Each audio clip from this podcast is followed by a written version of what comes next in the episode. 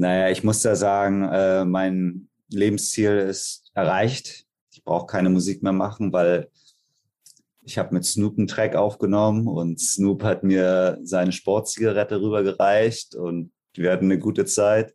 Herzlich willkommen zur neuen Folge Was ist Rap für dich mit Nico Backspin.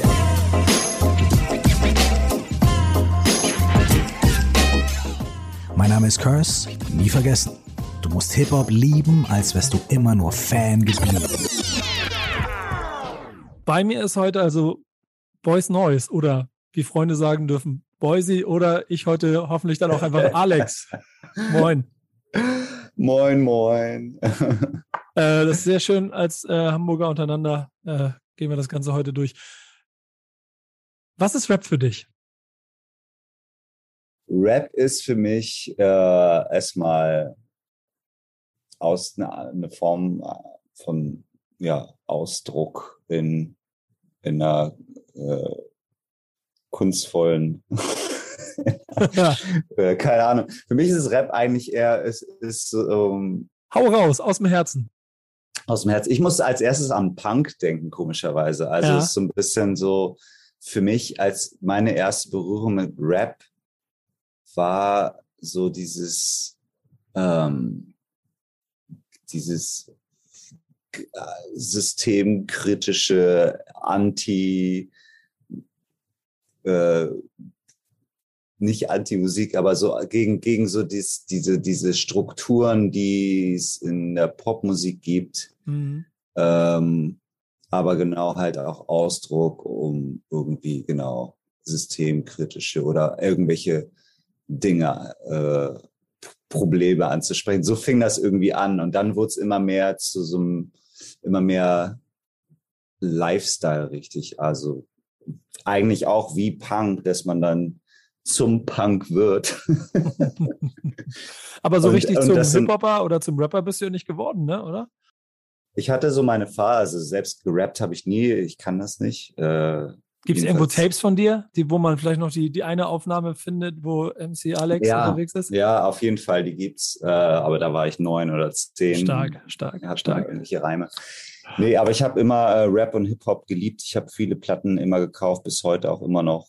Eins der wichtigsten Musik, die ich, die ich, oder Musikstile, die ich höre und die mich in meinem ganzen Leben eigentlich auch beeinflusst haben, so äh, Hip-Hop-Style irgendwie das ist eine ganz interessante Mischung zwischen Punk, Hip-Hop und Techno. Aber irgendwie hat es alles was gemeinsam auf eine, auf eine bizarre Art. So. Ja, alles. genau das. Ich glaube auch, man, man muss so ein bisschen genauer hingucken, dann versteht man es. Du bist ja auch äh, Hamburger, insofern ist diese Brücke zwischen, zwischen Punk und Hip-Hop quasi in den 90er Jahren, wovon du ja auch eindeutig sozialisiert bist, ist ja auch die logische, weil im Prinzip da das Ganze ja seinen ersten Raum hatte und die Leute auch da ihre ersten Möglichkeiten bekommen haben. Was war denn so der allererste Song, der dich umgehauen hat? Deutschsprachig, englischsprachig? Englischsprachig hauptsächlich. Ähm, mein Bruder ich habe einen knapp zehn Jahre älteren Bruder und der hat halt damals, als ich noch, ja, also Ende der 80er, da war ich, weiß ich nicht, fünf, fünf, sechs Jahre alt oder so. Ähm, da hatte er halt damals die, die ersten, ich glaube so die ersten Rap-Platten, Public Enemy, Run DMC, Stetsasonic, ähm, dann natürlich so diese ganzen Disco-Influence, Rappers Delight und Sugar Hill und so. Das hat mich alles immer schon geflasht und ich erinnere mich noch daran, dass ich in das Zimmer meines Bruders gegangen bin. Der hatte auch so ein Public Enemy Poster und ich habe eine Run DMC Platte rausgenommen und versucht da rum zu scratchen. Ich muss mal kurz überlegen, wie alt ich da war. Also es muss ja so 88, 89. Ich bin von 82, dann war ich ja so sechs oder so wahrscheinlich. Das ist ein ganz schön krasses Alter, um die ersten Schritte zu machen, was das Ganze angeht, muss ich ehrlich mal sagen. Ne? Das ist also äh, echt, ja. ja. Na, und dann habe ich mir halt mein erste, dann musste ich gezwungenerweise, ich hatte eine, das war eine Hip-House-Platte, D-Mob, Put Your Hands Together. Äh, Rap über House Music, was auch total trendy war Ende der 80er und Anfang der 90er. Ähm, und ich auch super fand. Ähm, jedenfalls eine Platte in der Sonne geschmolzen oder hat sich hat sich so leicht gewölbt. Und mein Bruder ist total ausgeflippt und meinte, du musst mir jetzt neu kaufen. Und dann war ich sozusagen gezwungen, in den Plattenladen zu gehen als kleiner Bub. Ja. Und habe mir dort dann nicht nur die D-Mob nochmal neu gekauft, sondern auch das erste Della Soul Album gekauft selbst. Mhm. Und das war für mich so. Und das ist, würde ich ehrlich gesagt als so Nummer eins Introduction in Rap und Hip Hop. So dieses bunte Three, three Feet High Rising. Ja. Und das habe ich nur rauf und runter gehört. So, und dann kam, dann kam erstmal eine lange Zeit nichts, bis ich dann ja, bis es dann mit, mit 36 Chambers losging, mit Wu-Tang. Und dann war ich so Wu-Tang komplett. Das war dann aber erst Jahre später. Ja, krass. Äh, dazu gleich die Zwischenfrage. Hast du dir diese, äh, diese, diese, diese Serie angeguckt, die es gibt? Ähm, äh, Wu-Tang and American Saga? Die es gibt? Ah, ganz vergessen zu Ende zu gucken. In, in, in Amerika habe ich die angefangen irgendwann mal vor ein paar äh, Jahren, vor zwei Jahren oder so, die ersten zwei, drei Folgen und dann habe ich es nicht mehr gefunden. Ich weiß gar nicht, gibt es das jetzt auf Net Netflix auch? Nee, nee, äh, Amazon, Sony, ah. AXN, da gibt es das und äh, ich glaube auch relativ exklusiv. Hier in Deutschland zumindest, ich weiß nicht, wie es in den USA ist, zweite Staffel kommt und dieser Effekt, der da drin ist, ist ziemlich krass. So dieses Merken, wie viel Energie da drin steckt, wie viel Liebe äh, fürs Detail auch. Hast du damals äh, zu deinen Anfängen schon schnell kapiert, dass das irgendwie mehr ist als in Anführungsstrichen nur Musik? Nee, nee, ähm, das ging dann wirklich, glaube ich, erst mit, mit Wu-Tang los, dass man so gemerkt, okay, man ist so ein bisschen in, man hat so seine eigene Com Community, um es nett auszudrücken. Und man, man hat so seinen Style und es bekommt einen Ausdruck, wie man sich kleidet und zu wem man gehört und so. Das war zu der Zeit auf jeden Fall noch so ein Ding, und so eine, so eine Gruppendynamik, die dann da entsteht in, in diesen, äh, genau, mit, mit meinen Kollegen und ja, ähm, da habe ich dann gemerkt, okay, irgendwie formt man hier so, grenzt man sich auf eine Art ab von den anderen, aber ist auch so, ja, genau, hat so sein, sein, sein Circle von Freunden, die alle irgendwie zum Beat nicken. Also, du, du hast ja schon ein bisschen darüber gesprochen, so diese eigenen Gehversuche schnell für dich entdeckt, dass das, eine, dass das etwas ist, wo du auch mitmachen kannst und vielleicht auch für dich selber einen, Weg der Ausdrucksform findest? Oder war es immer in, nur erst, in erster Linie nur Konsum, vor allem was Rap angeht? Gute Frage. Also, für mich war es schon immer irgendwie, glaube ich, eine, eine Herausforderung, Musik zu hören, die ich irgendwie für mich selbst entdecke und die so ein bisschen anders ist. Ich, also ich automatisch habe ich mich auf eine Art immer irgendwie abgegrenzt, so von, ja. von allen in meiner Klasse um mich herum. Und das erste, würde ich sagen, hat auf jeden Fall was mit der Musik zu tun. Und in dem Fall war es auf jeden Fall auch Rap und Hip-Hop. Ice-T habe ich ganz vergessen zu sagen. Krass, ja. ja. Ähm, auf jeden Fall, ja, genau. Und, ähm, und dann ging es auch direkt weiter mit, mit Plattenkauf. Und das hat es dann noch mehr, noch mehr unterstützt, unterstützt, so Musik zu finden, die eben nicht im Radio läuft, die meine Freundin, auf die keinen Zugriff hatten. Äh, das erste Farside-Album, weiß ich noch, war auch so ein Ding, das lief rauf und runter irgendwie. Ähm, und das war so, ja, das war so richtig so Hip-Hop-Kultur irgendwie, die mich dann da durchlebt habe. Du bist ja trotzdem am Ende nicht Hip-Hop-Produzent geworden und oder, oder Rapper oder irgendetwas, sondern hast ja musikalisch einen ganz anderen Weg gebracht, der dich zu Weltruhm gebracht hat. ähm, es ist aber diese Liebe zu Rap, so wie intensiv war die und vielleicht auch bis heute? Kannst du das so ein bisschen beschreiben? Auf jeden Fall. Also es, es gab eine Zeit, da habe ich eigentlich nur äh, Rap und Hip-Hop gehört. Ähm, das hat sich dann irgendwann auch mit dem Plattenkauf, also ich habe eigentlich angefangen, eher hauptsächlich Rap und Hip-Hop zu kaufen. Ähm, und dann, keine Ahnung, ich, wahrscheinlich, wahrscheinlich ist es immer noch so ein kleiner Traum, ein Rap-Produzent zu werden oder so, der nie in Erfüllung richtig ging.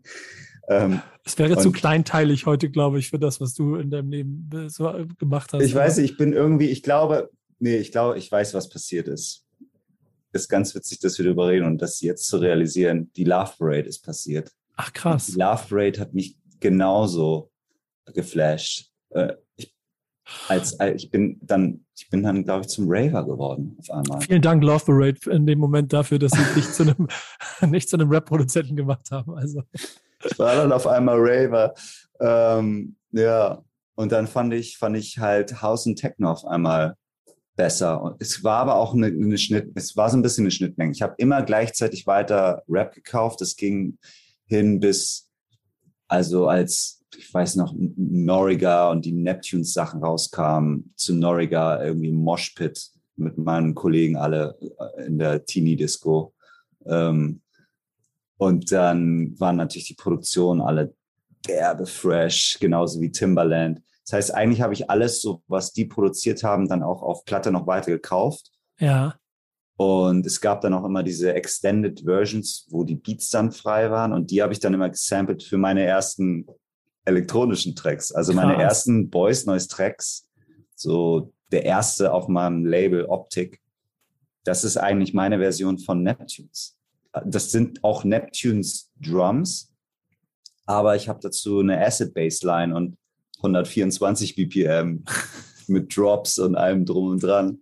Aber es war eigentlich meine, meine Interpretation von Neptunes damals. Was würdest du denn sagen? Wie viel Einfluss hatte Rap-Musik dann auf deine ganze Karriere? Hat das irgendwann mal aufgehört? Hast du es irgendwann verloren? Es gibt ja so Wellen, so wie das jeder Konsument hat. Dann haben die in den 90ern hört es auf, dann will ich mit den Berlinern in 2000 nichts zu tun haben oder ich fange erst 2010 mit Casper an. Es gibt immer verschiedene Varianten.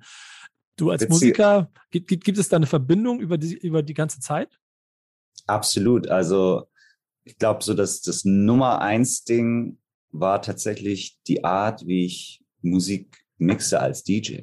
Okay. Ich habe habe zwar als, also meine ersten offiziellen Gigs waren im, im Hausclub, im Lacage damals, äh, 99. Ich war 16.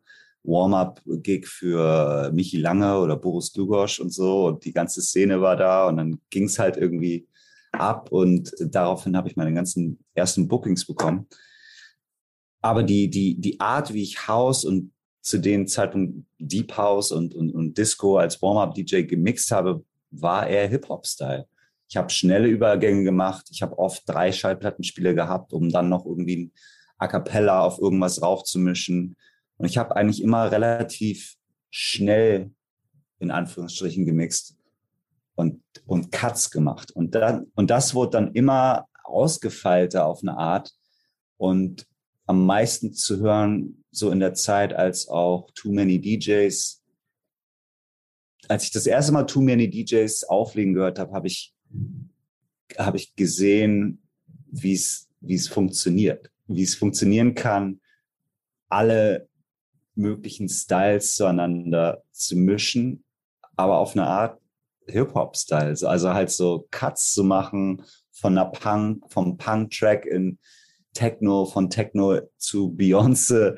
Und das waren so eigentlich so die ersten die das, die das gemacht haben und das hat mich auf eine super starke Art äh, beeinflusst und eigentlich das unterstrichen, was ich auch schon machen wollte, aber mir dann sozusagen so noch mehr eine Vision gegeben für das, was ich denke, ist spannend. Weil zu der Zeit war es halt auch alles so getrennt. Da gab es nur Techno, da gab es nur House, besonders Hamburg nur House irgendwie. Und, und klar, Hip-Hop natürlich.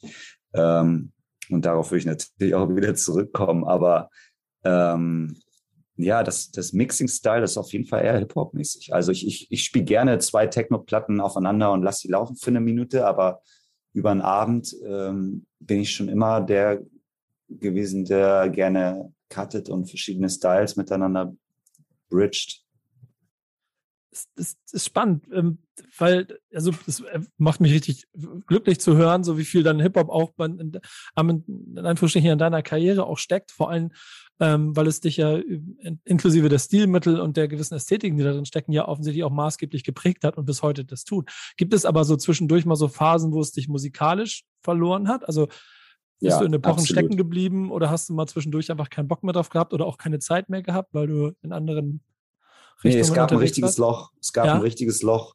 Und das war nach dem, das war das Loch nach Neptunes und Timberland.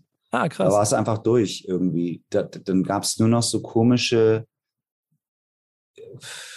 ah, weiß auch nicht, das war so eine ganz, ich glaube, das erste, die, die Revolution, die zurückkam, waren war dann 2006, 2000, also es war so 2001, 2002,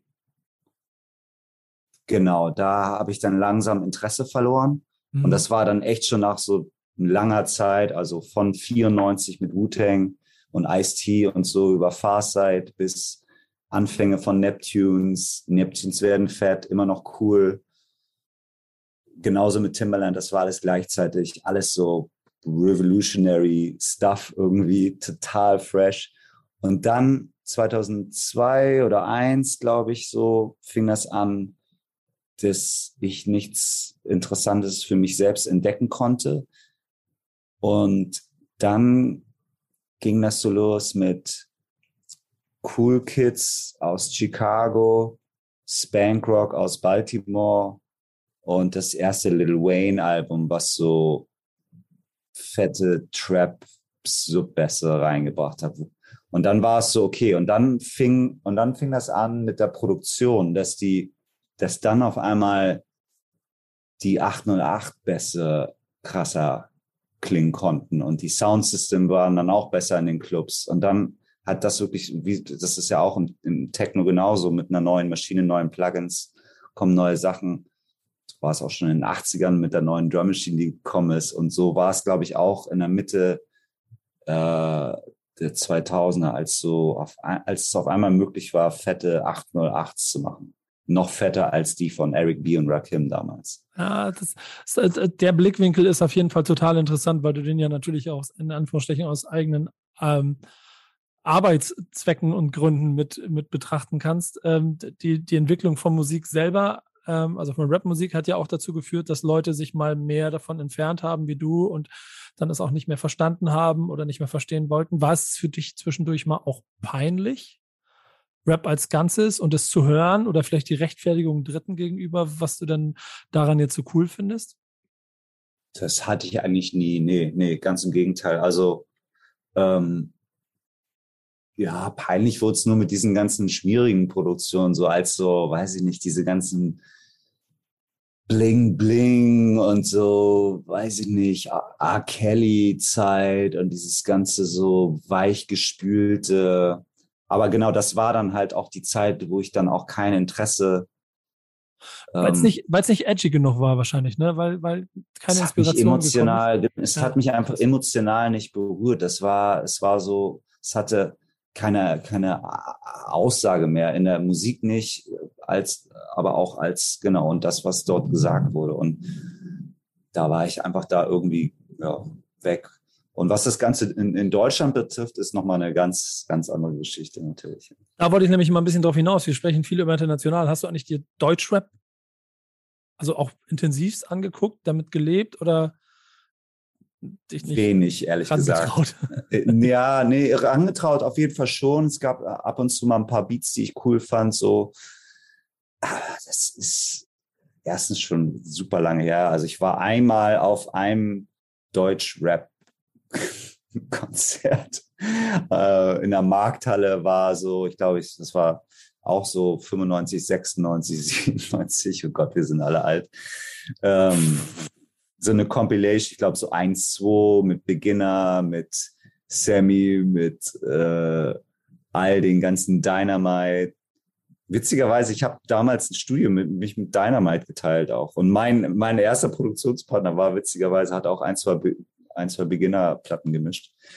Ähm, da war ich mal auf einem Konzert so als Fan tatsächlich auch und fand es richtig, ja. richtig gut. Ähm, aber irgendwie hatte ich nicht dieses, dieses, dieses diese Connection wie mit dem, mit dem amerikanischen Rap ist echt strange.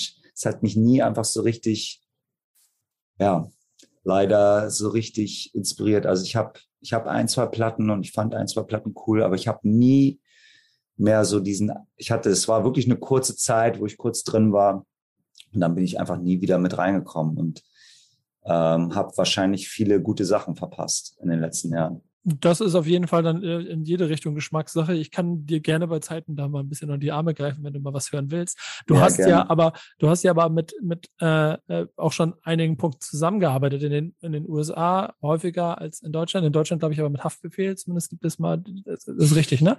Ja. Äh, ähm, da hast du dir im Zweifel schon den richtigen und den damals zu dem Zeitpunkt auf jeden Fall edgiesten rausgesucht, den es gibt, auf den sich auch alle einigen konnten. Ähm, wie war das für dich? dann irgendwann, nachdem du ja beruflich dann doch so abgebogen bist und äh, wie gesagt in andere Hemisphären geschwebt bist, mal wieder mit Rap zusammenzuarbeiten, mit dem, was du äh, als, als Jugendlicher geliebt hast. Wie war das für dich als Künstler im Arbeitsleben? War total, war total fett. Also ich habe, äh, ich glaube, das erste war das Spankrock-Album, was ich produziert habe. Und das Coole war mit Spankrock damals, ähm, und deswegen meinte ich das auch, das war so für mich ein frischer Wind, weil er als Rapper musikalisch halt in andere Genres gegangen ist. Viel Miami Bass, so Breaks äh, oder echt so IDM-Kram, weirden Shit und darüber gerappt hat. Und, und das hat mir halt, glaube ich, gefehlt, so dieses äh, auch mal ins kalte Wasser. Rap musste einfach mal wieder ins kalte Wasser springen. Es war so zu sehr, es wurde so Kommerz. Es war ja wirklich genau das Gegenteil. Als war ja so, wie, wie, wie ich schon am Anfang des Interviews sagte, es war ja echt so eine Gegenbewegung gegen die, die Popstrukturen im Radio, gegen äh, irgendwie so genau diese ganzen Arrangements und wie Musik im Radio sein musste oder wie Musik generell sein musste. Mhm. Und, und dann wurde es halt alles so, so fürs Radio gemacht. Also genau eigentlich das Gegenteil. Und dann kam so jemand wie Spankrock, der auf einmal auf total abgefahrene Musik gerappt hat mit seinem ersten, die ersten zwei Alben, weiß ich nicht, 2005, 2006. Und als ich da mit ihm zusammenarbeiten konnte, war es echt äh, total erfrischend und cool zu sehen, dass jemand irgendwie so offen ist. Und ich habe dann ehrlich gesagt auch lange dann niemanden mehr so gesehen, bis eigentlich fast jetzt zu meinem Album mit Rico Nasty oder so. Oder selbst wenn ich so Sachen Rocky vorgespielt habe oder so. Und dann, er ist auch total offen für andere Styles und findet auch Techno gut. Aber was ist dann, ob die dann darüber was aufnehmen, ist dann nochmal eine ganz andere Frage. Und das machen eben nicht viele. Ich weiß nicht, ob das innerhalb des Genres dann so da, da irgendwie die Gatekeeper sind oder die elitäre, weiß ich nicht, wie im, im Techno ist es ja ganz schlimm teilweise, so das Elitäre. Und ähm, ja. das, das, kann ich aber schwer beurteilen, wie das ist im, im, im, im Rap und im Hip-Hop. Da bin ich zu, zu wenig in der Szene mit drin. Ich glaube, ich glaube auf jeden Fall, dass Genregrenzen in den letzten Jahren so krass aufgesprengt wurden, weil halt der Markt dazu führt, dass verschiedene Stilrichtungen zu Erfolg oder Erfolg bringen und man deshalb ja. total offen dem gegenüber ist. Äh, rein künstlerisch bleibe ich immer dabei, dass so Künstler wie Materia und Casper äh, zu den Zeiten, wo sie es gemacht haben, einfach Türen aufgestoßen haben, die vorher ja. fest verschlossen waren. Ähm, und dann diese Hip-Hop-Attitude da ein bisschen durchkommt, die ja ähm, jeden, der drinsteckt, automatisch mitprägt, dass du einfach weißt, Sample Sample-Kultur, du nimmst das, was da ist und machst für dich was Neues draus. In welcher Form auch immer. Selbst ich in meinem Beruf mache das auch jeden Tag, wenn ich in andere Genres gehe, wie Sport oder so.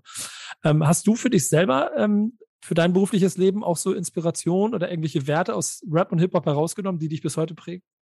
Äh, sehr, sehr guter, guter, guter Einschnitt hier. Das, also das Sampling ist für mich auf jeden Fall ein essentieller Part zur Kreation. Und genau, da kann man auf jeden Fall ähm, zurück in die, in die Della Soul Zeit ja. gehen. So. Ja, 100%. Oder, oder Bismarcky oder ähm, ähm, Premiere war das, ne? Della ja. Soul. Ja. Nee, ähm, die, die, die, DJ, DJ nee. Premier ist nicht Della Soul, genau. Der ist Gangster. Äh, äh, ja, Gangster, sorry. Äh, oh Gott, Paul, nee. Wie heißt denn der? Prince Paul. Prince Paul, ja, genau.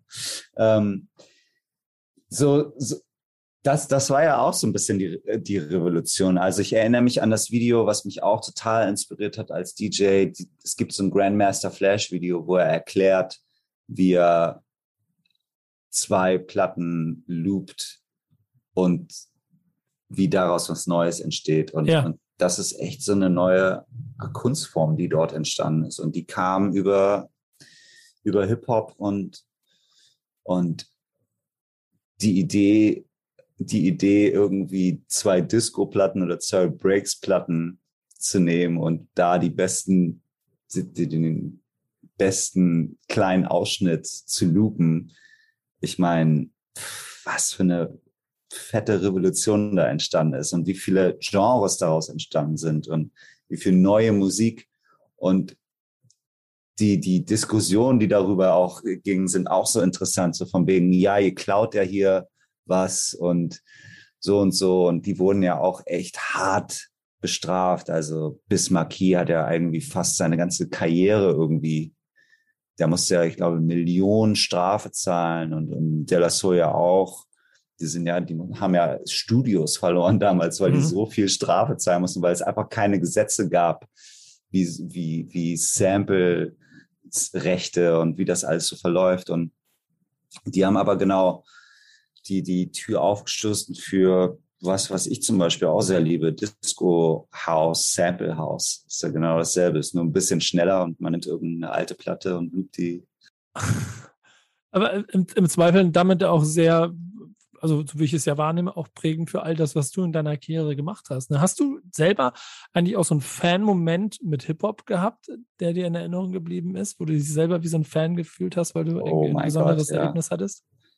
Naja, ich muss da sagen, äh, mein Lebensziel ist erreicht. Ich brauche keine Musik mehr machen, weil ich habe mit Snoop einen Track aufgenommen und Snoop hat mir seine Sportzigarette rübergereicht und wir hatten eine gute Zeit von, die von seinem professionell angestellten Sportzigarettenhersteller genau. hergestellt wurde. Ja, genau. Also ähm, das war wird. auf jeden Fall, das war auf jeden Fall so ein Moment. Also Snoop war natürlich, ja, das war auch alles zur selben Zeit. So Doggy Style, das erste Album, war ja auch so fett. Ja. Ähm, und dann hatte ich es auf jeden Fall nochmal mit Pharrell. Da war ich total Fanboy-mäßig, total ja. nervös. Ähm, er war total entspannt natürlich, ähm, und dann waren so Momente wie, er kommt zu mir und sagt, ich soll das nächste NERD-Album produzieren und so. ja. Und so denkst du, okay, krass. Ist leider nie passiert, aber ähm, die Momente gab es auf jeden Fall und die total so, genau. Ja, krass, krass. Gibt surreal es, sind. Gibt es so deutschlandmäßig für dich Dinge, ich weiß ja nicht, wie aktuell du noch darauf blickst, aber die für dich da noch erstrebenswert interessant sind? Und kriegst du ab und zu mal Anfragen oder sowas, um da aktiv zu werden? Wie gehst du damit um? Ähm, na, ich hätte schon Bock, auf jeden Fall ähm, was zu machen. Für mich ist es wirklich so, ähm, nicht nur kreativ, sondern auch menschlich muss das irgendwie passen. Also ich bin generell jemand, der weiß ich nicht, ich muss erstmal mit jemandem viben und irgendwie halt, man muss irgendwie so auf einer Wellenlinie sein. Und es ist halt so für mich Musik, Musik machen und, und kreieren und, und all das ist eine sehr intime, persönliche Geschichte. Noch mehr mit, mit, mit, mit Rappern oder Sängern, die dann irgendwie so aus sich rauskommt. Klar, mit Rap kann man halt sehr viel spielen äh, mit anderen Charakteren und so, aber generell, wenn es ums Musizieren geht, muss ich so irgendwie, muss man es irgendwie fühlen. Und ich, ich bin halt jemand, wenn ich im Studio mit jemandem bin, gebe ich alles so heraus, alles, alle meine Secrets. Also ich habe keine Secrets. Ich, ich bin so, ich versuche den besten Track, den besten Song zu machen, den man machen kann. Und wenn man merkt, dass dasselbe, die, wenn ich merke, dass die Energie nicht zurückkommt, dann weiß ich nicht, dann ist es halt manchmal nicht. Und deswegen kann man, bin ich halt so irgendwie, ja, irgendwie gehe ich eigentlich nur so auf, auf Wellen ein. Also wenn, wenn, wenn ich jetzt im Studio bin, du mich anrufst und sagst, ey, bin hier mit einem Kollegen, check dir mal aus, dann, was, dann sagen, würde ich auf jeden Fall sagen, komm vorbei, lass abhängen, bisschen Musik hören. Und wenn dann der Vibe cool ist, dann kann man Musik machen. So. Also ich ja. bin relativ offen. Eigentlich, es muss gar nicht so dieses sein, so hier ist der größte Star oder das ist hier dies oder dies und das. Bei mir alles, was, was in den letzten Jahren passiert ist, kam alles so über irgendwelche Wellen, die einen erreichen und, und ich bin auf eine Art spirituell da irgendwie. Ich weiß auch nicht. ich, ich nehme ich nehm auf jeden Fall, äh, ich nehme die Einladung mal an und werde dir einfach mal ein paar äh, Künstler und Künstlerinnen schicken, die äh, nur damit du mal rein hast, damit ich mal ein Gefühl Sehr dafür habe, ob das bei dir reinknallt. Ähm, denn das würde mich schon interessieren. Insgesamt äh, ist aber die Reise mit dir hier ganz spannend, weil du ja dann dein ganzes Leben offensichtlich ja immer auch das, dieses Hip-Hop-Ding in dir trägst. Wie würdest du denn aber deinen Beziehungsstatus zur Rapmusik im Moment äh, beschreiben, so aktuell?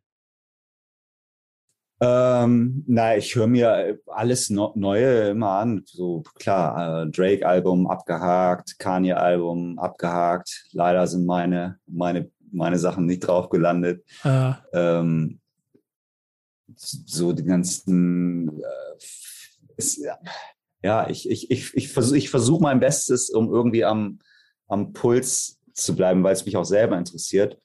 Dadurch, dass ich aber auch auflege und in anderen Genres auch unterwegs bin, ist da auch schon so viel, was ich die ganze Zeit checke. Und das, das ist auch meine Nummer eins Leidenschaft, neue Musik jeden Tag hören und äh, im Plattenläden gehen und auf allen möglichen Seiten zu gucken, wo ich was finde.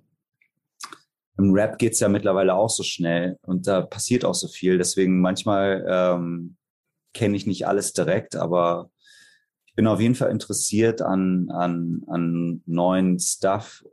Und ich glaube, so dieses, diesen Moment, was Frisches zu hören, hatte ich so vor zwei Jahren tatsächlich mit Rico Nasty, als ich ihren ersten Track gehört habe, Smack My Bitch. Das war, war so fett. Ich habe wieder dieses Gefühl, dass ich hier was entdecke und das ist frisch.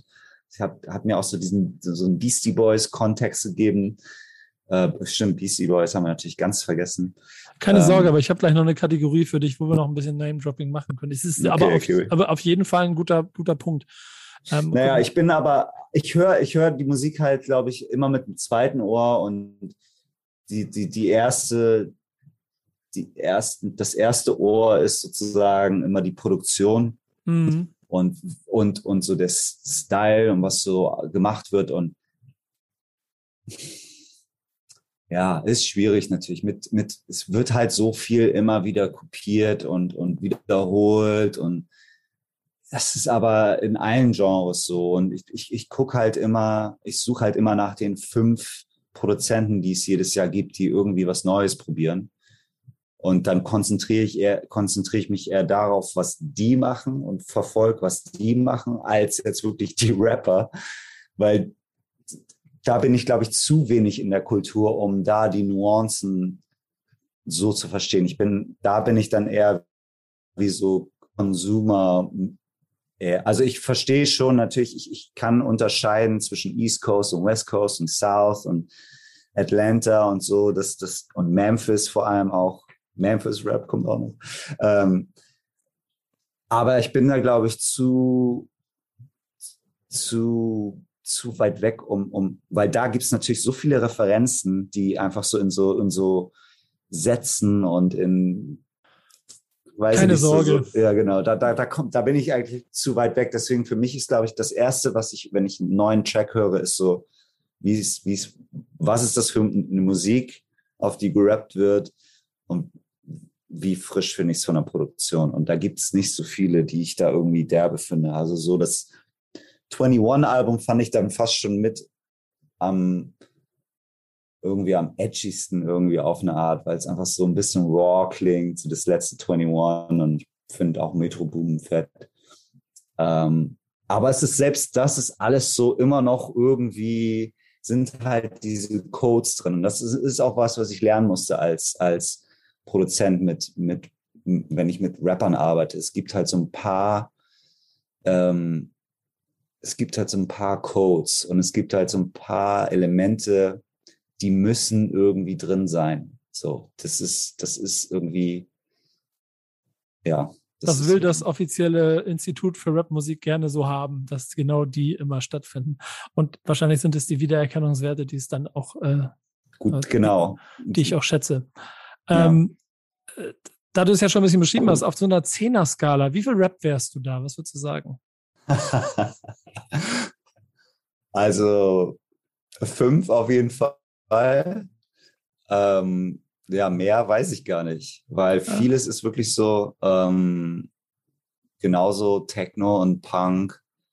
Aber ich, ich habe auch eine große Liebe für, ach, für Pop, ehrlich gesagt auch. Also wenn es um meine Musik geht, eher weniger, aber ich höre mhm. gerne, wenn ich Musik höre, außerhalb von, von neuem Rap höre ich viel Altes und, und die Sachen, die ich gut finde, sind oft 70er, 80er, 90er, ja, relativ ja. poppige Sachen halt auch. Die fünf von zehn, die nehme ich aber auf jeden Fall mit. Ich habe äh, am Ende hier noch so drei kleine äh, Kategorien, die ich gerne mit dir durchgehen möchte, so Rubriken.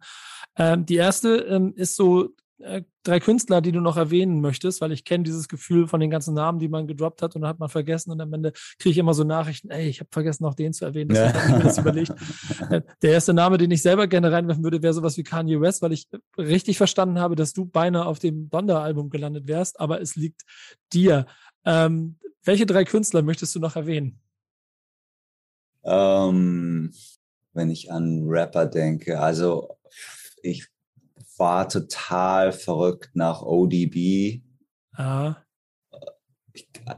Und Jizza, also so, so Rap-mäßig und Stimme-mäßig war so ODB und Jizza fand ich irgendwie so flashig. Konnte irgendwie auch alles, habe mir damals die, die, Texte ausgedruckt, um versuchen mitzurappen. Ich konnte auch alles mitrappen. Ich habe halt nichts verstanden, was ich gesagt, gerappt habe. Aber irgendwie, das, die haben mich schon so, ziemlich doll. Da war ich schon echt so, oh, das ist so fett irgendwie. Ähm, Den nehmen wir auf die Liste. Ja, dann, ähm, ja, ich bin halt, wie gesagt, ich bin halt so gleichzeitig so, ja, ich muss dann wahrscheinlich Pharrell sagen, auch wenn er nicht so wirklich Rapper ist, aber. Oh, der gehört schon voll, voll mit rein. Darf man, darf man, okay. Einer der Meilensteine dieser, dieser ganzen Kultur, das muss man einfach neidlos so anerkennen. Ja, und so viel Style und so cool ja. und immer cool bleiben irgendwie. Und das, das muss man auch erstmal, das muss man auch erstmal schaffen, so diese Zeit, als die dann zu diesen Nummer eins Pop-Produzenten wurden, da Popmusik mit einem Sound zu prägen. Also es war wirklich, ah. das, das, ich weiß gar nicht, ob man das, ob das jetzt noch, ob das nochmal so passiert ist, weil Neptunes und Timberland, das sind die beiden, die das gemacht haben die, die haben wirklich einen Sound. Die ganze Welt hat so geklungen. Genau, es ist echt krass. Ja. Also Def Punk hat das im, im, im Hausbereich ja. geschafft. Und ähm, der Berghain Techno hat es im Berghain Techno geschafft. So, das ist jetzt sein eigener Style irgendwie so. Ja. Und übergreifend hat so eine ganze, aber es ist echt äh, sehr beeindruckend so von daher. Und genau. vielleicht Besessien und, und, und Farhot äh, in dem ganzen Straßenrap-Genre. Die mhm. haben, glaube ich, auch dafür gesorgt, dass da ein eigener Sound entstanden ist, wo dann alle so klingen wollten. Krass, ja. Siehst du, das ist, ja. Und das ist auf jeden Fall immer derbe, wenn man, wenn man das schafft. Und dann vor allem auch die Integrität zu behalten, selbst auf einem großen Level oder so dieses, dass man halt sich eben nicht, klar, Neptunes haben natürlich so ein, zwei Dinger gemacht, okay, da haben sie dann einfach eins zu eins dieselben Sounds nochmal benutzt und die Gitarre rückwärts gespielt, so nach dem Motto. Und dafür Aber, konnten sie dann Miete einen Monat länger zahlen wahrscheinlich. Ja, genau. ähm, eine Person fehlt noch, oder? Ein Drittel, einen dritten Namen kannst du mir noch geben. Erklär mir doch mal, warum du beinahe auf dem Kanye West Album gelandet wärst. Ja, also es ist total krass. Auf einmal, ich stehe in meiner Unterhose irgendwie bei mir im äh, Bunkerstudio und äh, kriege auf einmal einen Anruf von Herrn West, der mir dann erstmal einen 15 Minuten Monolog erzählt von seiner Situation und allem. Und das heißt, du weißt jetzt Bescheid über alles? ich hatte ihn schon ein, zwei Mal hier und da getroffen bei Sessions und so. Und, ähm, ist auf jeden Fall ein sehr polarisierender Künstler. So ähm, persönlich, so nachdem ich ihn kennengelernt habe, so ein bisschen oder mal so im, im Raum mit dem war und gesehen habe, wie er ist, ist er eigentlich derbe. Aber ich habe trotzdem meine Love and Hate äh, Geschichten. Also so gerade als es so alles war mit diesem ganzen politischen Ding und weiß ich nicht. Manchmal ist es so echt so, what the heck? Ich glaube, Aber auf der ist, anderen Seite ist es musikalisch halt auch wirklich genius. So, und genau das ist der Punkt. Ich glaube, ich glaub, dass Ja. da fühlt es dann immer so, ob man Künstler von, von, von Personen trennen kann oder nicht und an bestimmten Ja. Punkten. Und entweder du tust das ein bisschen mehr, dann, dann kannst du es und dann kannst du Musik feiern, oder du tust es nicht, dann ist es halt. Wahrscheinlich müsste ich Kanye nennen als dritte Person auf eine Art, weil ich muss sagen, ähm, er hat so ein bisschen das Loch füllen können, was, was Neptunes und Timberland hinterlassen hat. So habe ich ganz vergessen, dass seine Sachen ja danach kamen. Ähm, Outcast war in der Zeit, weiß ich gar nicht, die waren ja auch viel. Outcast vielleicht auch noch so. Ähm, aber Kanye ist einfach echt derbe. Also er hat so viel derbe Beats erstmal produziert. Und dann, ich meine, sowas zu machen wie Jesus war einfach für mich natürlich ein Traum. Gerade als so jemand, der aus der elektronischen Ecke kommt. Ja, Wahnsinn, ne? Und es war auch echt schwer, weil er hat danach so einen Eindruck hinterlassen. Und da hatte ich so viele Diskussionen tatsächlich mit Künstlern, mit Rocky zum Beispiel, sehr oft. Ähm, ich, für mich war das so der, der Anfang. Für mich war Jesus der Anfang von, wir bringen auf eine Art Techno und Rap zusammen. Also, ich meine, hör dir die ersten zwei Tracks auf Jesus an. Das sind distorted, das hätten, also ich meine, das ist ja auch von Def Punk produziert, so, das sind, das sind Tech, für mich ist es Techno teilweise so. Und es war natürlich so fresh und ich dachte so, geil, jetzt, jetzt, jetzt, jetzt wollen bestimmt das noch mehr machen. Aber es hatte ehrlich gesagt den gegenteiligen Effekt. Alle waren so, nee, wir können jetzt ja nicht nach Jesus klingen.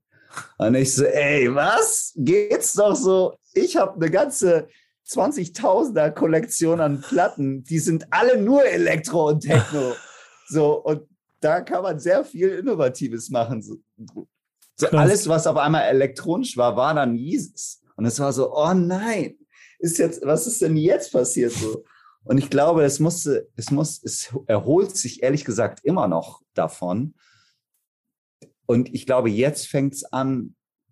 Ich habe es auf jeden Fall bei Rico Nasty gemerkt, dass sie auf einen von meinen Tracks äh, gerappt hat, dass so, dass, dass, es sich so, dass das Elektronische jetzt vielleicht hoffentlich bald wieder reinkommt. Aber es war echt so ein riesen, ähm, ein riesen Thema so. Und keiner hat sich getraut, irgendwas Elektronisches danach zu machen, weil er das halt gemacht hat. Und das war Absoluter so, Wahnsinn. Inso, Ja. Insofern ist er eine gute Wahl, ehrlicherweise, inklusive der Geschichte, wenn du ihn hier mit in deine Top-3-Liste nimmst, der Künstler, die noch erwähnt werden sollen. Ähm, ich habe noch zwei Kleinigkeiten. Das erste ist, wir haben einen Grafiker, einen, einen Künstler bei uns mit an Bord. Der heißt Name Originals. Der zeichnet von jeder Person, die hier im Podcast ist, einen Charakter. Da wirst du dann jetzt bald sehen. Wenn ihr das hier hört, habt ihr den schon gesehen. Ich bin immer ein sehr, sehr großer Freund und Fan davon. Freue mich sehr drüber, dass er jetzt auch einen von dir macht. Dafür gebe ich ihm neben dem ganzen Gespräch am Ende noch eine kleine Rubrik entweder oder mit, um ein Gefühl dafür zu kriegen, was für ein Rap-Fan du eigentlich bist. äh, fünf entweder oder Fragen. Schnell beantwortet. Deutschrap oder international? international. Gangster oder Conscious Rap? Gangster. Mehr so Party-Rap oder so Kapuze hoch im Dunkeln in der S-Bahn? Oh, das ist schwierig. Ich finde schon Party-Rap auf jeden Fall cool. Ja. Mehr so Classic Ich und ja, ja. ja. was sollst du sagen? Da, das halt so mehr, du hast halt mehr, mehr Banger-Chancen im Du- du- da kommt- da kommt gleich der- beim, Ja, da kommt gleich die Arbeit mit durch. Ich merke das schon. ja. Classic oder New Shit? Eigentlich schon eher New Shit, muss ich sagen. Ah, okay. Und Mainstream oder Underground? Underground. Damit haben wir ein kleines Bild von dir gezeichnet. Er sagt mir zwar immer, dass das alles, dass das gar nicht so wirklich einfließt. Ich finde das Spiel trotzdem schön. Und da bleibt mir am Ende noch der Wunsch, äh, dass ich drei Songs von dir für unsere Playlist brauche. Ja? Ja. Drei, drei, die ich, drei, einfach drei, die ich höre. Drei deiner Wahl, die dich, wenn die Leute diese Playlist hören, dass sie sehen, okay, die drei Songs hat Boys Neues ausgewählt. Okay, na, da müsste ich kurz überlegen, aber wir könnten wahrscheinlich einen Wu-Tang nehmen, auf jeden Fall. Welcher wäre es denn? Ein, uh, vielleicht was, vielleicht. The Mystery of Chessboxing. Ja, also entweder. Cream. Ist, nee, entweder was, genau, entweder was von 36 Chambers oder Jizza Album erstes oder ODB, wahrscheinlich Brooklyn Zoo. Brooklyn Zoo ODB nehmen wir. Ah. Eingehakt. Ja, aber down, down, ist so fett. Ja. Ähm, ja, genau. Und dann, achso, das war jetzt der erste, ne? Einen haben wir geschafft. Zwei brauchen wir noch. Dann nehmen wir, dann müssen wir auch was von Neptunes nehmen, auf jeden ja. Fall. Uh, das wird schwer, das wird schwer. Das wird Und leise schwer. Obwohl, durch seine Playlist. Du, du, du, was war denn die? Ist das Clips oder ist das? Ähm, man kann natürlich Noriga nehmen, irgendwas. Man könnte schwierig, schwierig. Hm.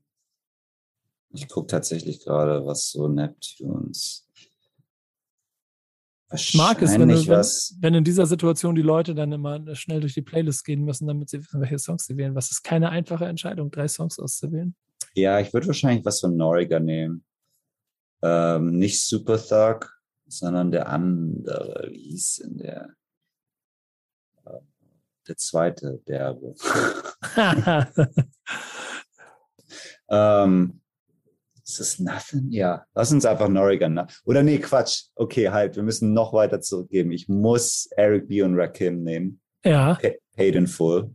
Okay, krass. Nehmen wir auch. Ähm, jetzt sind wir bei sozusagen Anfang, dann sind wir Mitte. Jetzt müsste ich noch irgendwas Neueres nehmen eigentlich.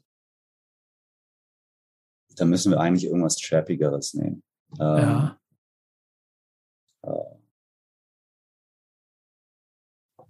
Dann nehme ich randommäßig einfach ähm, Frank Ocean DHL, einen Track, den ich auch gemacht habe.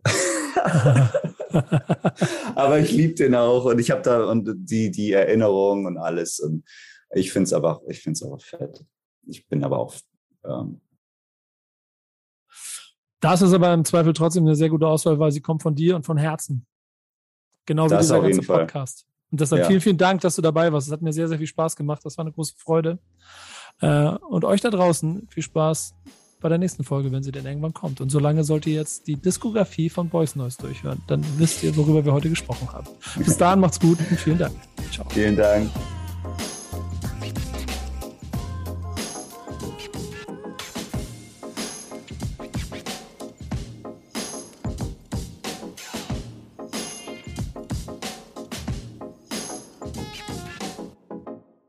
Dieser Podcast wird produziert von Podstars bei OMR.